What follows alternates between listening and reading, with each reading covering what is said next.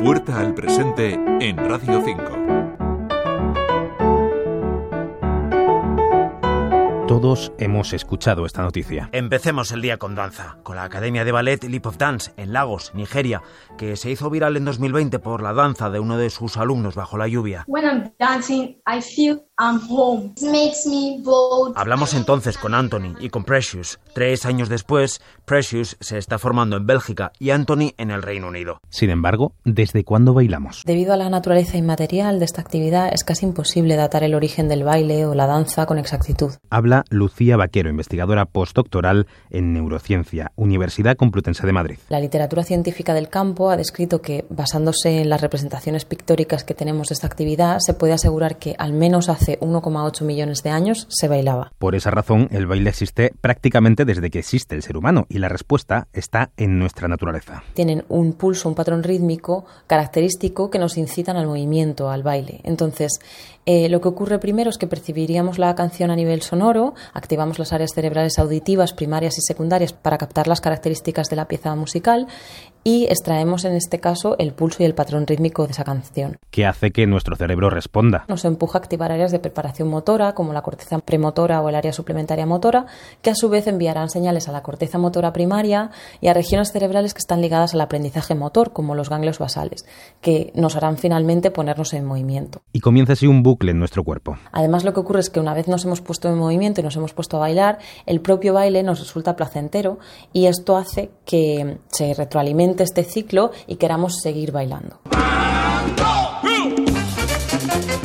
Pero, ¿qué hace a nuestro cerebro reaccionar así?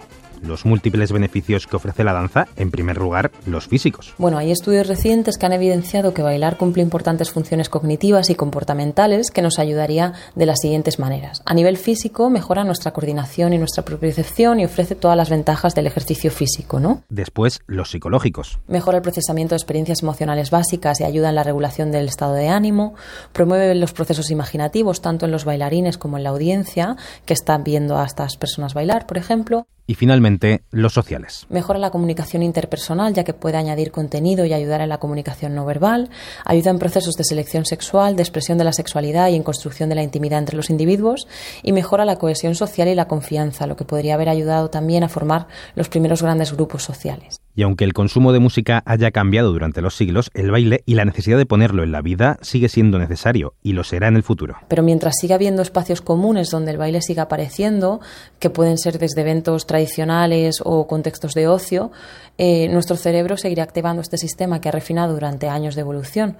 Lo que sí puede cambiar es nuestra comprensión a nivel como científico sobre los mecanismos cerebrales y o sobre el estudio a nivel sociológico o antropológico relacionado con el baile, según se avancen nuestros métodos de investigación o según se descubra nueva información sobre, sobre el baile en sí. Así seguiremos escuchando noticias como esta. Me la encontré por la calle y si eso ya es suerte porque como nos decías vive en Estocolmo y no pisa mucho nuestro país, más lo es que tras abordarla nos concedieron una entrevista. Bueno, esto es lo que decía Francisco Javier Expósito. Si tú te has encontrado con Ana Laguna no es casualidad. La vida lo tenía para ti. ¡Qué maravilla!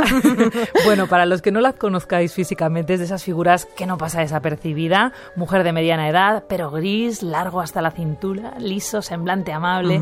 Estaba junto a la estatua de Lorca en la Plaza Santa Ana de Madrid y empezamos a hablar de la casa de Bernarda Alba. Ella interpretó el papel de Ponzi en una de sus primeras coreografías en el Culver Ballet de Suecia y a raíz de ahí pues nos pusimos a repasar su trayectoria.